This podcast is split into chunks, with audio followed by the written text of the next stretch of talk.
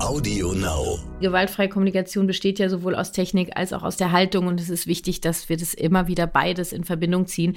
Niemand ist auf die Welt gekommen, um dich zu ärgern, Julia. Weder deine Kinder, noch dein Partner, noch deine Schwiegereltern, noch deine Eltern, noch deine Nachbarin, wie auch immer. Ähm, diese Menschen machen das in dem Moment für sich einzig Mögliche und die machen das für sich, nicht gegen dich. Hallo und herzlich willkommen zu einer neuen Folge von Elterngespräch, dem Podcast-Talk von Eltern für Eltern. Mein Name ist Julia Schmidt-Jorzig. Ich habe selbst drei Kinder und jeden Tag neue Fragen. Heute an Kati Weber von Herzenssache. Viele von euch kennen sie und ihre tolle Arbeit wahrscheinlich, denn sie hat selbst einen Podcast namens Familie Verstehen, in dem es um vieles, aber vor allem um gewaltfreie Kommunikation in der Familie und mit unseren Kindern geht und wie wir sie leben und vorleben können, auch wenn es mal stressig wird. Genau darüber will ich mit ihr sprechen heute. Wie können wir lernen, das Verhalten unserer Kinder und das, was sie uns damit sagen wollen, besser zu verstehen und so friedvoll und doch klar mit ihnen zu sprechen, dass wir nicht ständig in unnötige Aushandlungsdiskussionen mit ihnen geraten. Oder mit unseren Partnerinnen oder Schwiegereltern. Oder, oder, oder. Willkommen, liebe Kathi. Hallo. Hallo, liebe Julia. Ja, das äh, lass uns drüber sprechen. Ich freue mich drauf. Ein weites Feld merke ich gerade beim oder, oder, oder sagen. Ähm, es gibt hm. ja ganz viele Felder, auf denen wir miteinander sprechen. Ähm, Kathi, du bist selbst Mutter zweier Kinder mit großem Altersunterschied, Patchwork-Mutter noch dazu. Ähm, hm. Wie kam es dazu, dass du dich mit gewaltfreier Kommunikation beschäftigt hast? Wann war der Moment sozusagen? Ähm, das weiß ich ziemlich genau. Äh, mit 26 bin ich ungeplant schwanger geworden und habe mir die Frage gestellt, wie wahrscheinlich viele Eltern, äh, okay, äh, und, und wie mache ich das? Ich will es gern anders machen als meine Eltern. nur, mhm. nur wie? Und mhm. habe ich ein bisschen recherchiert und bin auf die gewaltfreie Kommunikation von Marsha Rosenberg gestoßen und habe mich wirklich schockverliebt und mich äh, der Gehirnwäsche hingegeben. okay, und wir, wir machen jetzt gleich mit. ja, und das ist jetzt ja 15 Jahre her. Also mein Sohn ist 14 geworden, als ich, äh, und in der Schwangerschaft fing das an. Also seit 15 Jahren lebe ich die gewaltfreie Kommunikation. Mittlerweile nenne ich sie auch äh, GFK, ist ja die Abkürzung für gewaltfreie Kommunikation. Mhm. GFK mit Kati, weil ich schon auch so mein eigenes Ding daraus mache. Und ähm, ja, äh, ich, ich liebe es, mit ihr zu leben, ähm, weil ohne möchte ich gar nicht mehr. Und ich wünsche mir einfach von Herz, und das ist auch meine Vision mit der Karte Weber Herzenssache, einfach so viele Menschen davon begeistern zu dürfen und vor allen Dingen eben Eltern, weil es mir um die Kinderseelen geht, ne? also um die Kinder, ja. die unsere Zukunft gestalten und dass diese Kinder einfach anders aufwachsen dürfen als viele von uns und den Generationen davor, nämlich ja mit authentischer Empathie und authentischer Liebe ohne Belohnung, ohne Bestrafung, ohne Zwang, ohne Macht, sondern in einem Miteinander. Schön, ne? Ja, ich, ich, total schön. Ich würde hinzufügen wollen, weil ich nämlich den Schmerz der Eltern auch so häufig hier habe in meinen Mails, mhm. Ähm, mhm. Äh, dass, dass ich das auch den Eltern gönne. Denn wir sind ja, äh, ich zähle mich jetzt mal dazu, ähm, so eine Generation, die so dazwischen hängt. Ne? Also wir, wir mhm. kennen das Alte noch. Unsere Eltern haben schon gedacht, äh, irgendwas war daran doof, aber haben es auch noch nicht so richtig hingekriegt. Wir versuchen es und sind bester Dinge, aber scheitern noch manchmal an unseren alten Glaubenssätzen. Mhm. Also ich glaube, auch wir Erwachsenen profitieren total davon, wenn wir das, was wir eigentlich sagen wollen, auch sagen können. Also definitiv, Julia. Ne? Also das ist ähm, im Grunde genommen durch, durch die Arbeit, die ich mache und durch die Begleitung heilen die Eltern ihre eigenen Kinderseelen ja. ähm, und die Seelen ihrer Kinder, die sie haben, äh, erst gar nicht groß zu beschädigen, wenn ich das so ja. sagen kann, ja, weil ich niemanden genau. verurteilen möchte. Aber dann lass uns doch mal äh, über die Regeln oder über das, was es ausmacht, diese gewaltfreie Kommunikation. Das ist ja so ein Schlagwort, was, glaube ich, jeder jetzt mal gehört hat. Was genau ist es und was ist es, vielleicht sogar noch einfacher, auch nicht? Ähm, ja, also was es nicht ist, fangen wir vielleicht damit an. Es ist ja. ähm, nicht, dass es nur noch darum geht, dass die Bedürfnisse der Kinder gesehen, gehört und erfüllt werden, sondern vor allen Dingen die eigenen, weil je mehr ich äh, mit mir in Verbindung bin und mich um mich kümmern kann, dass meine Bedürfnisse erfüllt sind, desto gelassener bin ich und desto äh, gelassener kann ich eben auch in Stresssituationen reagieren. Mhm. Ähm, und es ist ähm, ein Miteinander, eine Kooperation. Es ist kein Machtkampf, es ist kein Wettkampf, äh, es ist kein, wer hat Recht, wer hat nicht Recht, wer ist besser, wer ist schlechter. Es ist ein, ein Wir, ein Miteinander und es geht darum, in Konflikten Lösungen zu finden, die wirklich für alle okay sind. Und dafür ist es wichtig, dass die Bedürfnisse aller Beteiligten eben berücksichtigt werden. Es geht nicht darum, dass sofort immer alle Bedürfnisse erfüllt werden. Das ist gar nicht möglich. Es geht eben um diese Kompromisse und dann eben auch Entscheidungen zu treffen, was wird zuerst beachtet, was später. Und das ist eben in der Elternschaft total wichtig, dass Eltern schon auch ihre Führungspositionen innehalten und behalten, ja, ja. weil Kinder das für ihre Entwicklung auch brauchen. Es ist eben nicht dieser antiautoritäre Ansatz, dass die Kinder äh, ja im Grunde genommen alles machen können, was sie wollen, sondern äh, es ist im Grunde genommen äh, die Mitte, für mich ist es die Mitte zwischen antiautoritär und autoritär. Es ist bedürfnisorientiert und bindungsorientiert. Ähm, das eine ähm, nimmt das andere mit rein. Ähm, ja, und das ist ähm, einfach dieses, wie kann ich das sagen? Ähm, die Grundvoraussetzung das, sozusagen, ne? Ja, und es ist dieses äh, Konflikte gemeinsam leben und nicht Konflikte kämpfen. Also ja. Aber ich finde es ganz interessant, dass du gleich mit dem, mit dem dicksten Brocken kommst, der mir so am Herzen liegt, weil ähm, dieses Missverständnis von bedürfnisorientiert ist, ich schaue immer als allererstes, dass es den Kindern und so weiter, ne, haben wir auch schon im Vorgespräch mhm. drüber gesprochen. Das ist natürlich das, was wir wollen, aber mhm. dem voran sollte natürlich gehen, dass wir überhaupt erstmal wissen, was ist eigentlich meins. Ne, so, äh, was, ja. was versuche ich hier äh, zu, zu kriegen? Ich musste komischerweise gerade an so ein ganz konkretes Beispiel aus dem, aus dem Familienalltag denken. Sag mal. Ich ja. weiß nicht, ob du es kennst, und das ist Essen kochen. Ich habe das schon mal in einer anderen Folge erzählt. ähm, ne, du, du, du kochst Essen, mir ist Essen wahnsinnig wichtig. Ich esse erstens total gern, zweitens koche ich total gern. Ähm, mhm. Und ich lege großen Wert drauf, bla bla bla. Lange Rede, kurzer Sinn. Mir ist es ein Riesenbedürfnis, dass es irgendwie gut ist, dass es gesund ist, äh, möglichst fleischfrei und so weiter. Langer Rattenschwanz. So, und dann kommen die Kinder und die Realität, die haben auf das alles keinen Bock. Couscous ist scheiße. Ähm, also alles, was irgendwie nach äh, Gemüse aussieht, jedenfalls bei einem von uns, schwierig. So, und dann prallt mhm. es so aufeinander. Und das mhm. ist so ein klassisches, äh, klassischer Moment, wo du im besten, also im besten Wollen was Schönes tust und dir mhm. Mühe gegeben hast und denkst, oh, jetzt nicht schon wieder einfach nur irgendwie Fischstäbchen und irgendwelche ne, McCain-Pommes, sondern mal was Schönes. Mhm. Und dann kommen die nach Hause und es ist irgendwie, äh, was ist denn das? Bäh. Ja, so. Und das ist für mich so ein klassischer Moment, ähm, oder korrigiere mich, wo ich sagen würde, so, wie hilft mir da jetzt bitte gewaltfreie Kommunikation? Frau ja, Weber. Das kann ich dir sagen, Julia. Ja. mein Auftritt. Ähm, ja, bitte. Jetzt so, so, so, Musik drunter legen wäre ganz ja. gut jetzt. Ja. Da, da, da, ähm, danke. Äh, du sagst es gerade, Julia, äh, so dass es schön ist ne? oder dass es lecker ist. Was ist schön? Was ist lecker? Das ist definiert, definiert einfach jeder Mensch anders. Und ähm, ich würde dir gerne mitgeben, dass es gar nicht darum geht, ähm, oder dass es eben darum geht, herauszufinden, warum du Dinge machst. Also hinter allen Handlungen stecken Bedürfnisse, die ich versuche, ja. mir mit diesen Handlungen zu erfüllen. Und bei dir habe ich das rausgehört, korrigier mich. Sonst ähm, ist es die, deine körperliche Gesundheit, äh, ist es Nahrung, äh, dann wahrscheinlich auch eine Form von Gemeinschaft und das Kochen bereitet dir auch Freude. Das sind so alles deine Bedürfnisse. Mhm. Ja, und du bist natürlich auch bis zu einem gewissen Alter und einem gewissen Maß für die körperliche Gesundheit, äh, in Klammern Ernährung deiner Kinder auch verantwortlich. Ja. Mhm. Nur wir brauchen, äh, ähm, und du musst nicht kochen, du musst auch für die Familie nicht kochen. Ähm, finde heraus, warum du es machst. Und dann machst mhm. du es für dich. Ne, ich nicht, ich habe mir so Mühe gegeben, dann kommen die und sind überhaupt nicht dankbar und, äh, und alles. Äh. Nee, die müssen auch nicht dankbar sein. Ja, also du kochst in erster Linie, um deine Bedürfnisse zu erfüllen und nicht aus der Erwartung heraus, die, dass die anderen sagen, boah, geil, Mama, äh, du bist die beste Köchin. Weil da, mhm. das kannst du, da kannst du dir auch gerade mal einen Hintern von abwischen, ja. Und jetzt geht es darum, was, äh, was ist denn für deine Kinder das Essen? Ähm, das ist ja eine Strategie, Essen, ja. Ähm, mhm. Was für Bedürfnisse erfüllen die sich und was finden die lecker und wo finden wir einen Kompromiss? Weil ich kann ja auch sagen, ich koche gerne für uns alle, weil ich diese Gemeinschaft mag. Sind die Kinder überhaupt bereit? Ähm, ich weiß jetzt gerade gar nicht, wie alt deine Kinder sind.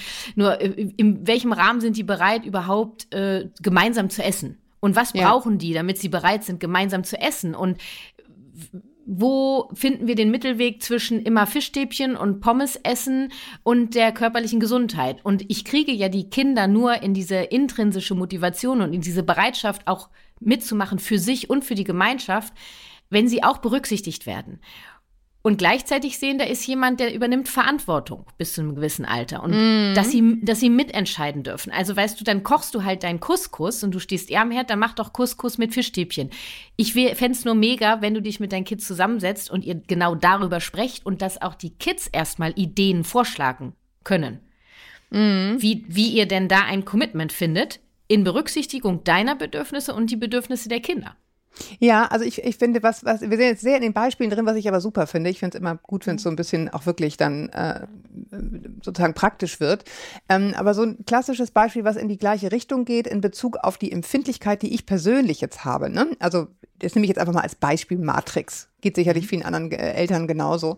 Ähm, das ist sozusagen das, das Sehen der, der Arbeit, die man getan hat. Ja, ja und du, das du ist, Julia, da breche ich sofort rein. Ja. Ja. Das ist, äh, das sind Erwartungen und das sind solche äh, Muster, wie man sich zu benehmen hat und dass andere Menschen das sehen müssen und dankbar sein müssen.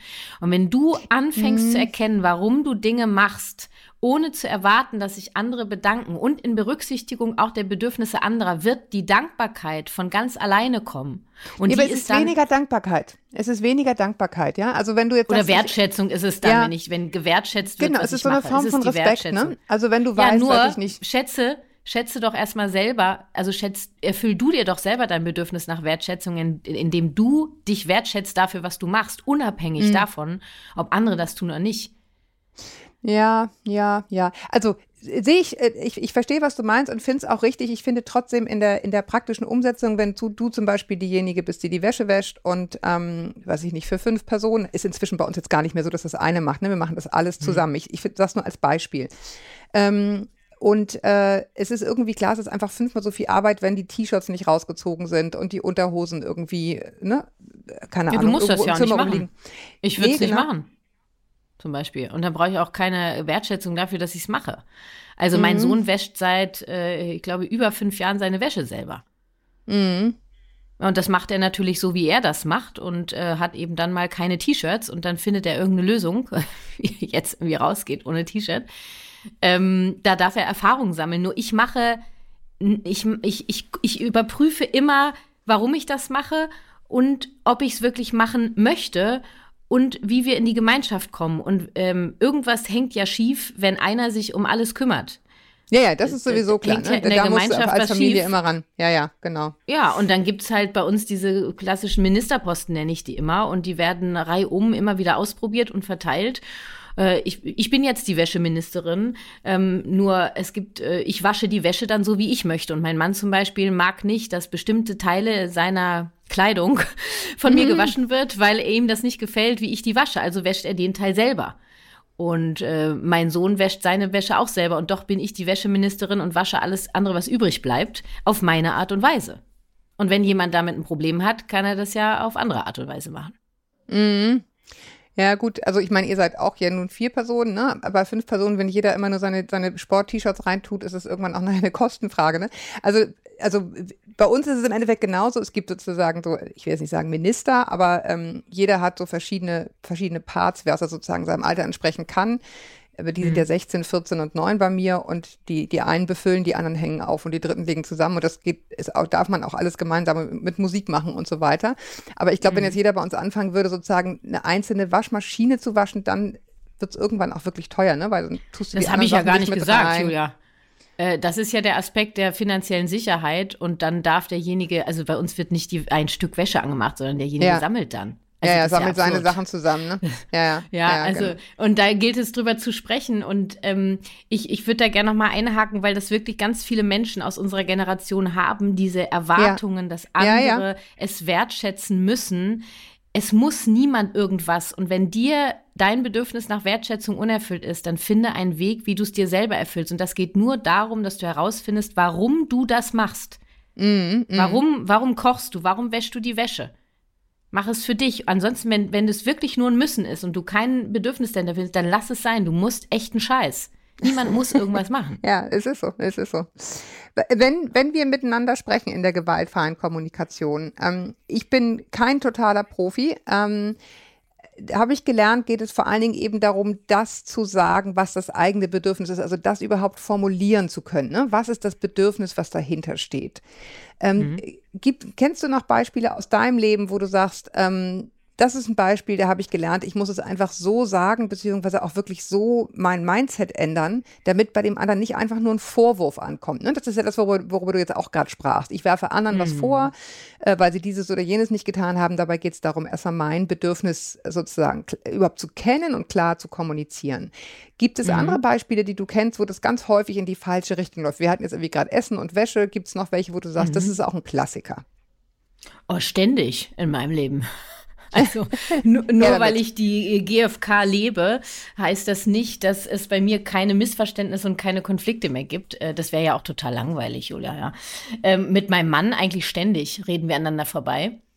Äh, und mit meinem Sohn auch, weil das liegt oft daran, dass er einfach abschaltet. Der ist in der Pubertät und da sind ja Teile des Gehirns wegen Renovierung geschlossen und du weißt nie, welches, welcher Teil es gerade ist. Ja, also das ja. wechselt auch spontan. Ähm, och, also ich, ich sage was und. Mhm. Hm? Was denn? Muss auch gar nicht unbedingt so von euch, aber wenn du, du berätst ja auch viele Familien, was sind so die klassischen Punkte, wo, wo, wo es immer irgendwie schief läuft, obwohl eigentlich alle das Beste wollen, aber es irgendwie falsch angehen?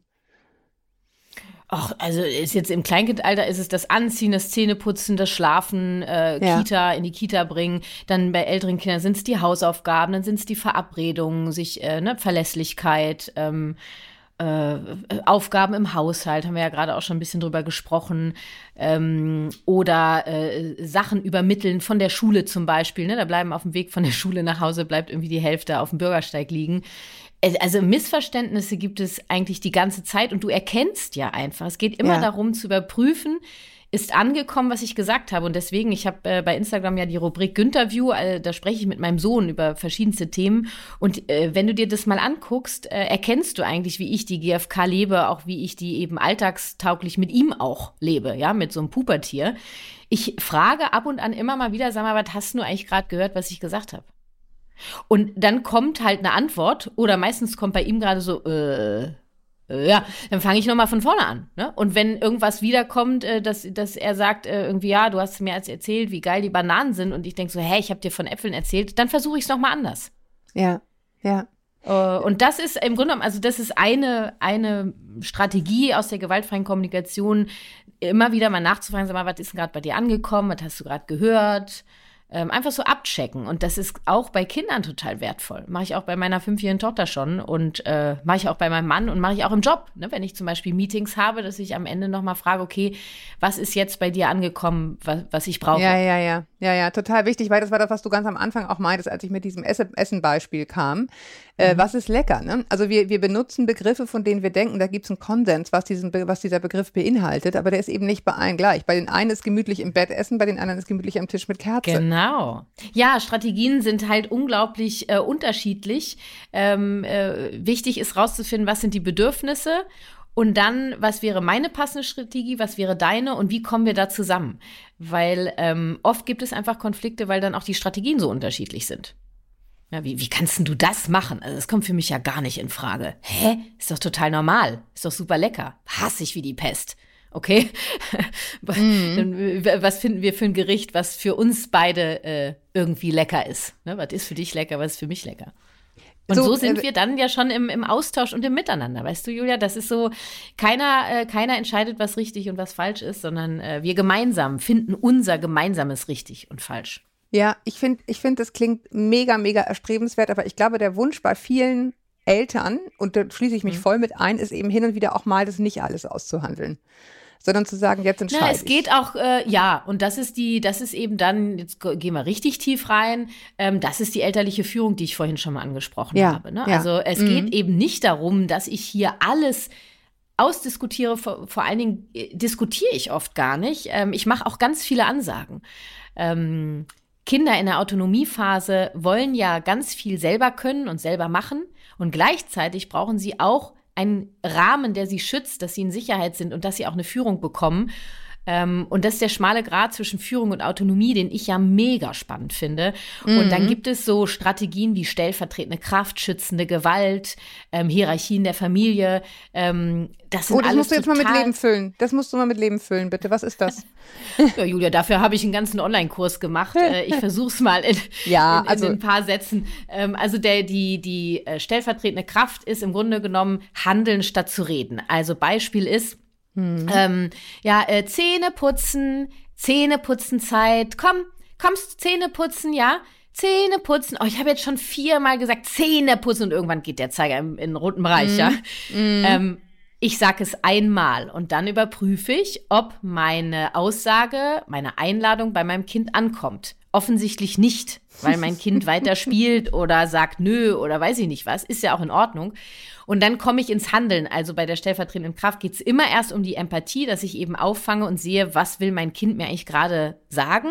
Nämlich, es will mir sagen, ich habe keinen Bock auf Zähneputzen, weil ich will hier noch spielen, zum Beispiel. Mhm. Ja? Mhm. Ah, nee, du, du sagst gerade nee zum Zähneputzen, weil du willst noch spielen. Das sehe ich. Womit spielst du denn? Und gehst da so ein bisschen drauf ein. Und gleichzeitig bin ich verantwortlich fürs Zähneputzen. Ähm, wie kriegen wir das jetzt hin? Spielen und äh, hier körperliche Gesundheit. Und im besten Fall kommt das Kind dann je nach Alter auch auf die Idee, äh, das Auto mit ins Badezimmer zu nehmen, zum Beispiel, ja, und äh, eben auf dem Weg zu spielen. Es kann mhm. auch sein, dass die Empathie, ich gebe mir immer so 10 bis 15 Minuten, ehrliche Empathie, nicht äh, irgendwie als Methode oder ne, so, so, mm. sondern mhm. wirklich authentische Empathie. Was, was braucht mein Kind, um bereit zu sein, zu kooperieren? Super spannende Frage, immer wieder. Ja. Mm. Und wenn ich dann merke, trotz Empathie kommt keine Bereitschaft, dann ist das Bedürfnis meines Kindes gerade auch gar nicht Empathie, sondern Führung. Und dann handle ich. Weil ich kann doch nicht, kann doch nicht eine halbe, dreiviertel Stunde, Stunde, zwei Stunden da sitzen. Ich bin ja auch verantwortlich für das Bedürfnis nach Schlaf. Mhm. Weißt du, für, für ja. mein Kind. Das, ja, mein ja. Kind kann irgendwie mit drei, vier, fünf, sechs Jahren gar nicht entscheiden, äh, wirklich, äh, wann es dann ins Bett geht. Das ist, das ist ja auch meine Führung, die ich gebe. Nur das kann ich machen, ohne zu drohen. Wenn du jetzt nicht kommst, dann. Ich zähle bis drei. Oder wenn du mit zum Zähneputzen kommst, lese ich noch eine Geschichte mehr vor. Das kannst du dir alles knicken. Das brauchen wir gar nicht. Ja, mhm. ähm, weil wir, wir kommen in die Bereitschaft und dann gibt's eben Momente, wo ich die Führung übernehme. Das ist die stellvertretende Kraft. Schützende Gewalt ist, wenn Gefahrensituationen sind, wo ich, äh, also Beispiel ist, ich sehe, wie mein Kind Richtung Straße rennt. Mhm. Da gucke da guck ich nicht lange zu, Julia. Nee, ja? da greifst du zu, ja. Da, da greife ich zu und das ist dann auch körperliche Gewalt und das nimmt das Kind in dem Moment auch so wahr. Nur die mhm. Alternative wäre gewesen, äh, das Kind laufen zu lassen in der Hoffnung, dass kein Auto kommt oder es wird überfahren. Ja. Blöd, gelaufen. Ja. ja. Dann äh, haben wir die Hierarchie in der Familie, da geht es um Gerechtigkeit. Ähm, äh, im Grunde genommen diese, wie so ein Wolfsrudel, äh, immer die Frage, wer war zuerst da? Wem gehört es? Ähm, mhm. Und das, da haben viele Eltern ein Riesenthema mit, weil sie Gerechtigkeit mit Gleichheit gleichsetzen. Ja. Ähm, dass es allen gleich geht. Nein, es braucht eine gewisse Gerechtigkeit und in einer Familie sind wir eine Gemeinschaft und da brauchen wir eine gewisse Hierarchie. Es das heißt nicht, dass der, der oben steht in der Hierarchie, alles bestimmt ja, äh, sondern auch hier ein Miteinander in der Gemeinschaft natürlich zu schaffen. Und doch gibt es Situationen, äh, und Kinder brauchen das, die kommen damit auf die Welt. Es gibt ihnen unglaublich viel Sicherheit, wenn Kinder zum Beispiel entscheiden mit vier Jahren oder drei Jahren, ähm, wer wo schläft, weil das Schlafen ein Thema ist, ja, oder wer bringt mich ins Bett, wer äh, macht dies, jenes mit mir, dann kriegen die eine Rolle in der Familie, die die am Ende total überfordert mhm. und dann folgen diese ganzen Wutausbrüche. Warum, mein Kind kriegt doch alles, was es will. Ja, kann hier alles mitentscheiden, seine Autonomie äh, äh, befriedigen und ich bin immer da und kriegt ganz viel Liebe. Was es nicht kriegt, ist Führung. Mhm in Form der Hierarchie. Ähm, es gibt Dinge, die entscheiden die Eltern. Und deswegen sind wir auch nicht im antiautoritären Bereich. Wir sind auch nicht im autoritären Bereich, weil ich nicht komplett alles entscheide. Weil ich mm. auch die Bedürfnisse meines Kindes berücksichtige. Ich liebe dieses Thema, Julia. Ich höre nicht auf zu reden. Merkst du schon, ja? Das ist schön weil, und ich höre sehr gerne zu. Wirklich. Mhm. Weil auch Führung und dieser Begriff, mach den mal frei von irgendwelchen geschichtlichen Dingen, die passiert sind, ja.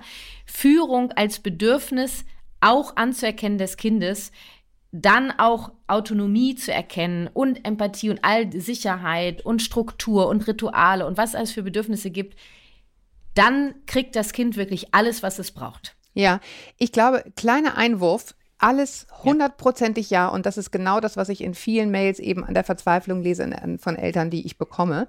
Ähm, mhm. und, und deswegen an dieser Stelle vielleicht einfach nochmal der Aufruf, und da wirst du mir sicher beipflichten, Kathi, ähm, dazu gehört eben, dass man als, als Erwachsene auch sich in die Lage versetzt, diese Führung zu übernehmen. Und dazu gehören mhm.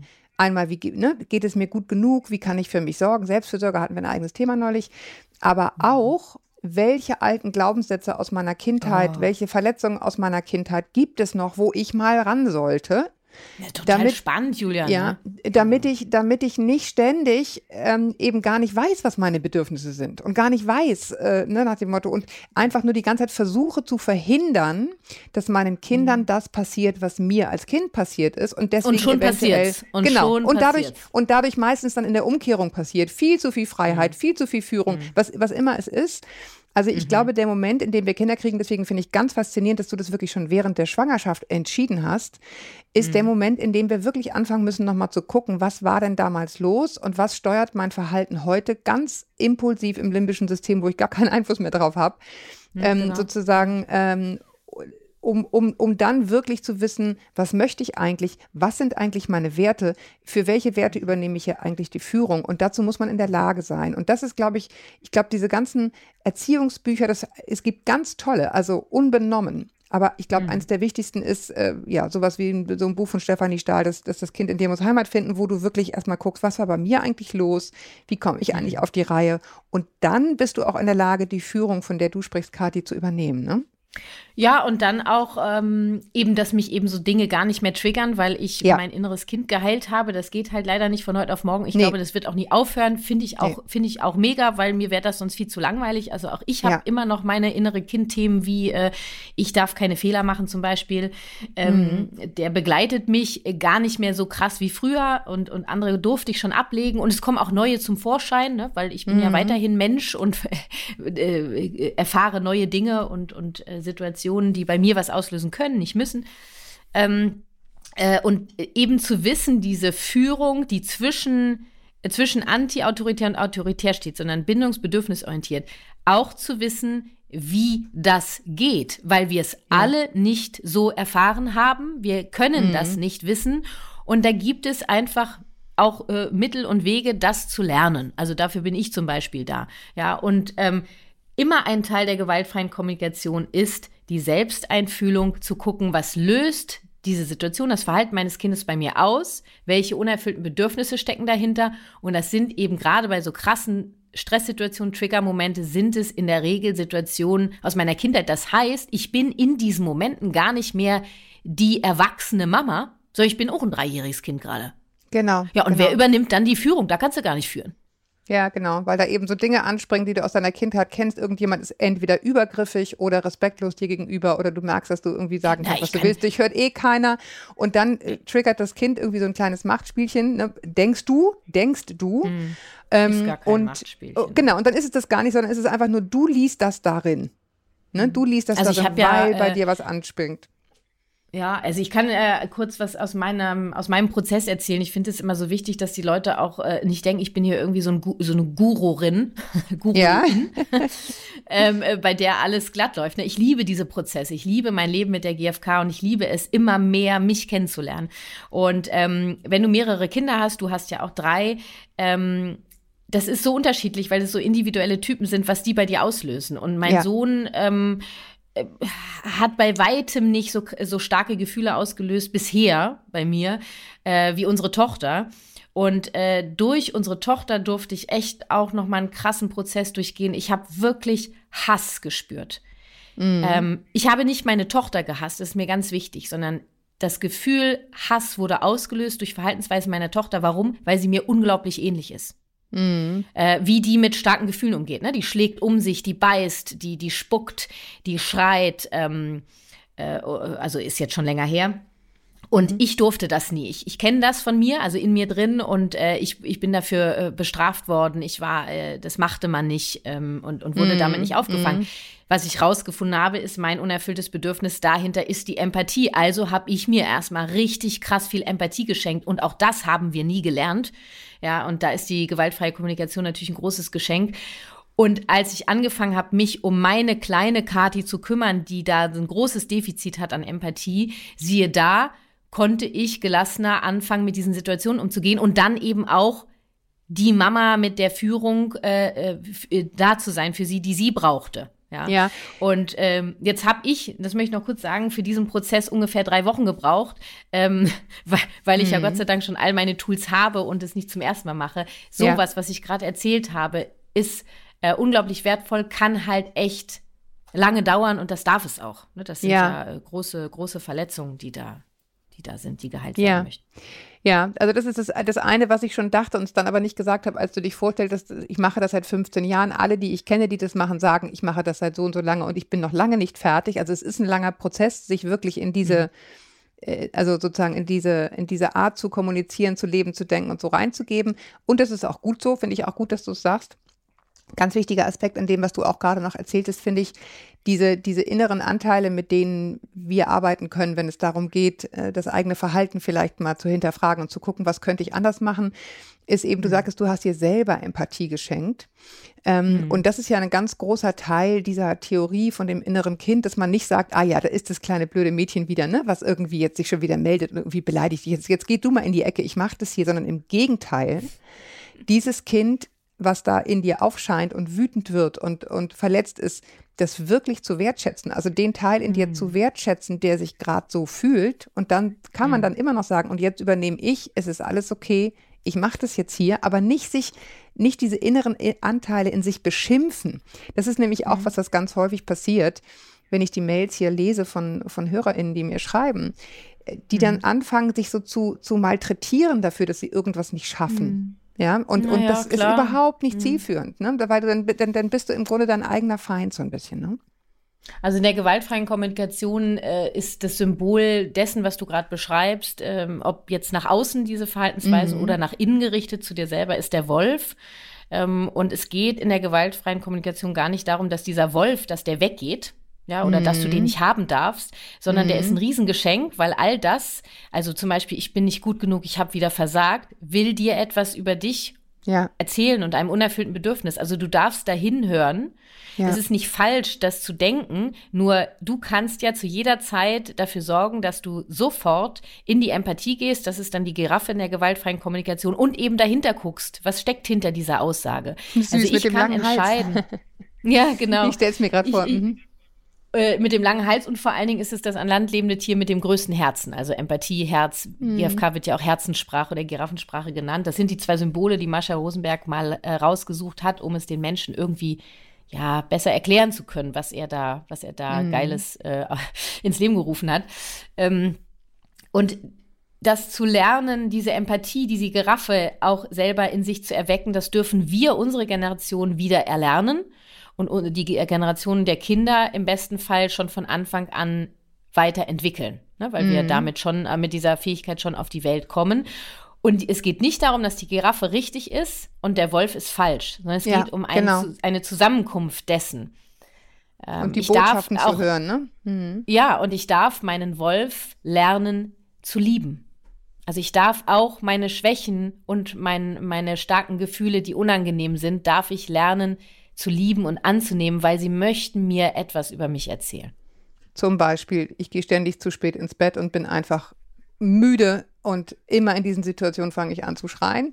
Äh, und mhm. ähm, der Wolf sagt mir das. Kann es sowas sein? Ja, genau. Mhm. Also du ja. bist halt am Tagsüber schnell gereizt, äh, dich nervt, äh, die Kinder nerven dich, die ganzen Konflikte und irgendwann merkst du, okay, ich bin, ich bin eigentlich total erschöpft, ich bin müde.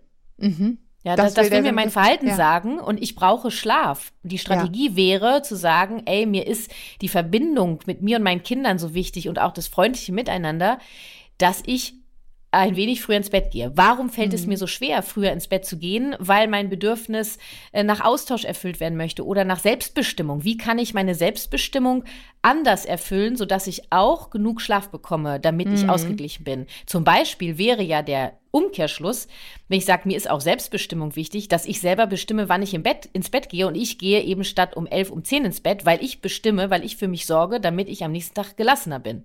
Und schon mhm. sind wir ja in der Selbstbestimmung, nicht in der Trotzhaltung. nee, ich gehe auf gar keinen Fall um 10 ins Bett, weil ich will selber entscheiden, wann ich ins Bett gehe. Und ich, ich, mm. ich mhm. gehe erst um 11 ins Bett. Ich bin ein renitentes Kind. Ha!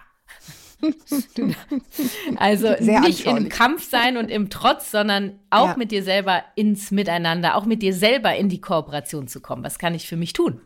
Ich habe geteasert vorhin und da möchte ich noch einmal drauf, drauf zugreifen, weil ähm, wir dazu auch so viele Mails kriegen, Schwiegereltern. Ähm, ja. das, das eine ist, wie, wie habe ich den Ton in mein, äh, Schwieger oder auch eigene Eltern, ehrlich gesagt. Ich will gar nicht jetzt hier die Schwiegereltern bashen, aber so dieses Abgrenzen. Ne? Mhm. Also mein, meine Herkunftsfamilie, meine eigene Familie. Ähm, und da kommt jetzt immer jemand und wäscht die Wäsche, obwohl ich gar nicht drum gebeten habe, anders wenn die bei uns zu Besuch sind und erzieht meine Kinder und so weiter und so fort. Also dieses, dieses Abstecken von Revieren, nenne ich es jetzt mal in der klassischen alten Sprache, ja. Ähm, und wenn ich dann das Gefühl habe, so, also ich möchte das aber jetzt einfach nicht. Und ich will mhm. da jetzt, ich will da jetzt gewaltvoll einen Punkt setzen, damit die nicht ständig meine Grenze überschreiten. Welche Antworten hat die, hat die gewaltfreie Kommunikation da in so einer Situation? Also wir, wir, Bereichen, wir betreten ja hier jetzt den Bereich des Grenzensetzens. Ne? Du ja, hast es auch gerade ja. einmal gesagt. Ähm, das ist total wichtig, äh, dass wir lernen, dass wir Ja zu uns sagen dürfen und Nein zu anderen. Viele von uns haben äh, weder gelernt, die eigenen Grenzen zu erkennen, noch dafür einzustehen und so einzustehen, dass es ähm, niemand anderen verletzt. Hm. Und wenn wir jetzt, wenn du jetzt sagst so und jetzt greife ich da ein und zack und ich gewaltvoll, ne, ich, ich sag jetzt mal, es kotzt mich an, äh, dass du hier die Wäsche wäschst, ne? Also der, der Wolf kommt richtig raus weil da ist ja schon irgendwie das fast zum Überlaufen gebracht. Ja, Geiler wäre halt schon früher zu erkennen, mh, ich fühle mich damit unwohl, mich nervt das, weil irgendwie ist mir, ist mir Grenzen, Grenzen sind auch Bedürfnisse, ja. Meine Grenzen mhm. sind mir wichtig und äh, ich möchte im Übrigen meine Wäsche selber waschen. Ähm, und irgendwie, ähm, äh, äh ja, traue ich mich nicht, das zu sagen, weil ich nicht weiß, wie es geht.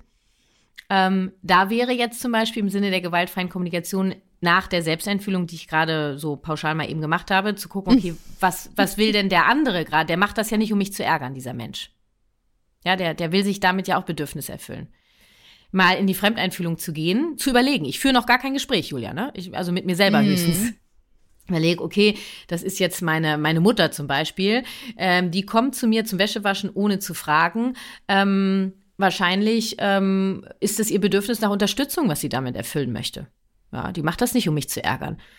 So, jetzt habe ich das Bedürfnis nach Grenzen und auch Selbstbestimmung und meine Mutter hat das Bedürfnis nach Unterstützung. Jetzt würde ich Folgendes vorschlagen. Äh, ich verabrede mich mal mit meiner Mama und frage, ob sie bereit ist, äh, also in meinem Beispiel ist es jetzt meine Mama, ja, mm frage, ob sie bereit ist, du mit dem Wäschewaschen, du kommst ja irgendwie dreimal die Woche oder zweimal die Woche zum Wäschewaschen. Ähm, ich würde da gerne mal mit drüber quatschen. Ähm, Wäre das für dich okay? Das ist der, das ist der Einstieg in sowas, ja. Mhm. Und äh, jetzt weiß ich nicht, wie jetzt gerade die, die Beziehung ist zwischen mir und meiner Mutter. Die kann jetzt sagen so, oh nee, jetzt kommen wir nicht schon wieder mit dem Thema, ich habe keinen Bock darüber zu sprechen. Okay, sie darf Nein sagen und ich kann niemanden zwingen, mit mir über Dinge zu sprechen.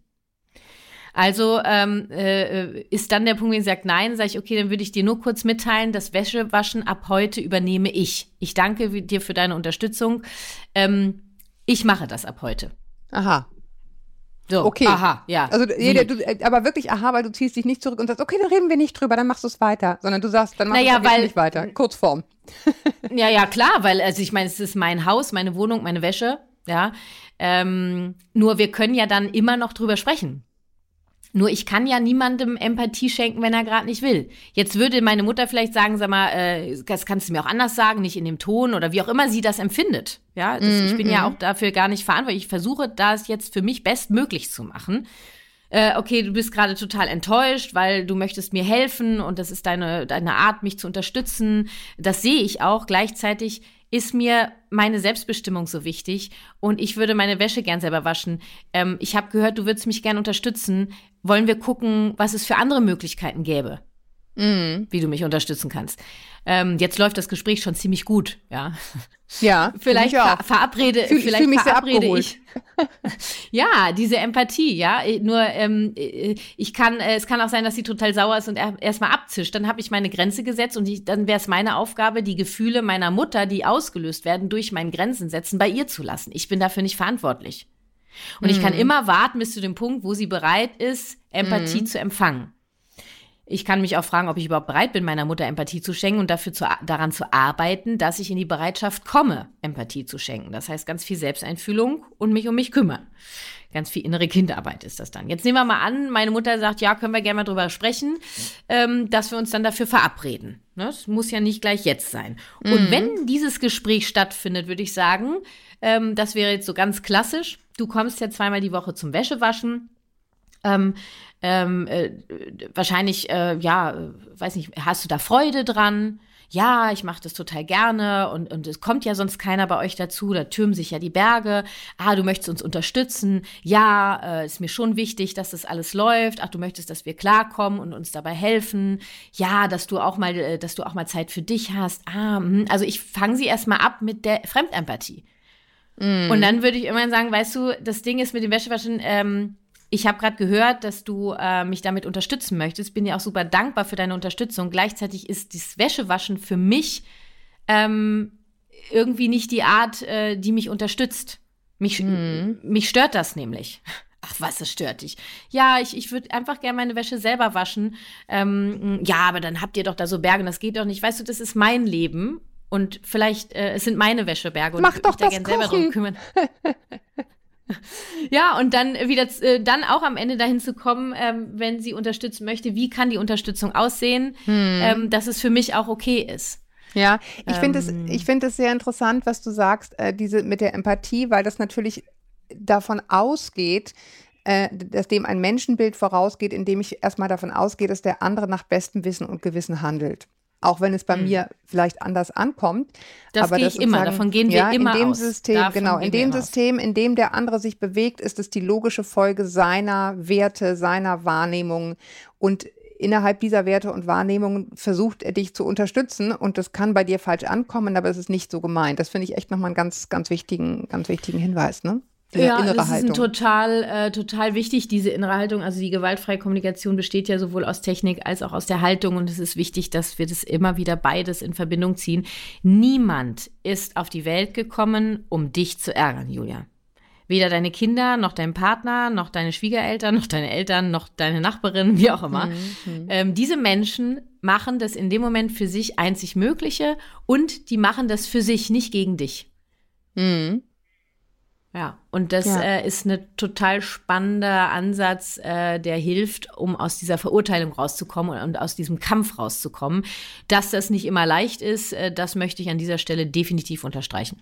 Ja, ja, klar. Und ich meine, äh, Kathi, du hast es schon angedeutet, auch wenn wir jetzt äh, länger gesprochen haben, als wir das normalerweise tun, ist es eine sehr kurze Ausflug in die gewaltfreie Kommunikation. Wer sich länger damit befassen will, der kann das sehr gern bei dir tun oder anderswo.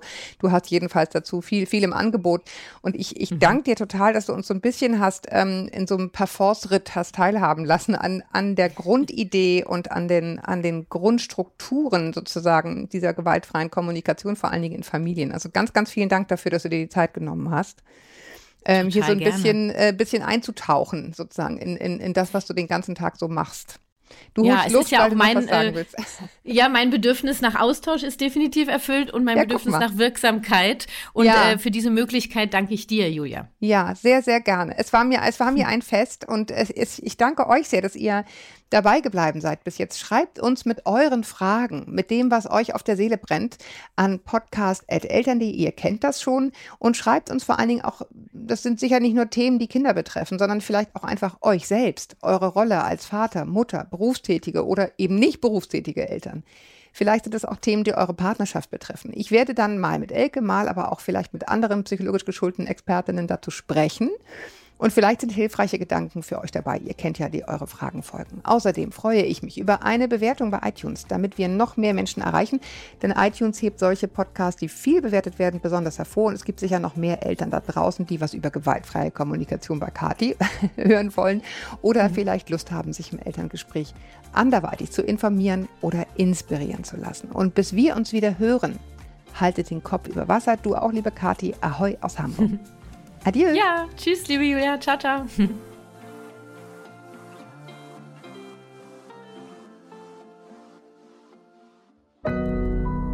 Audio Now.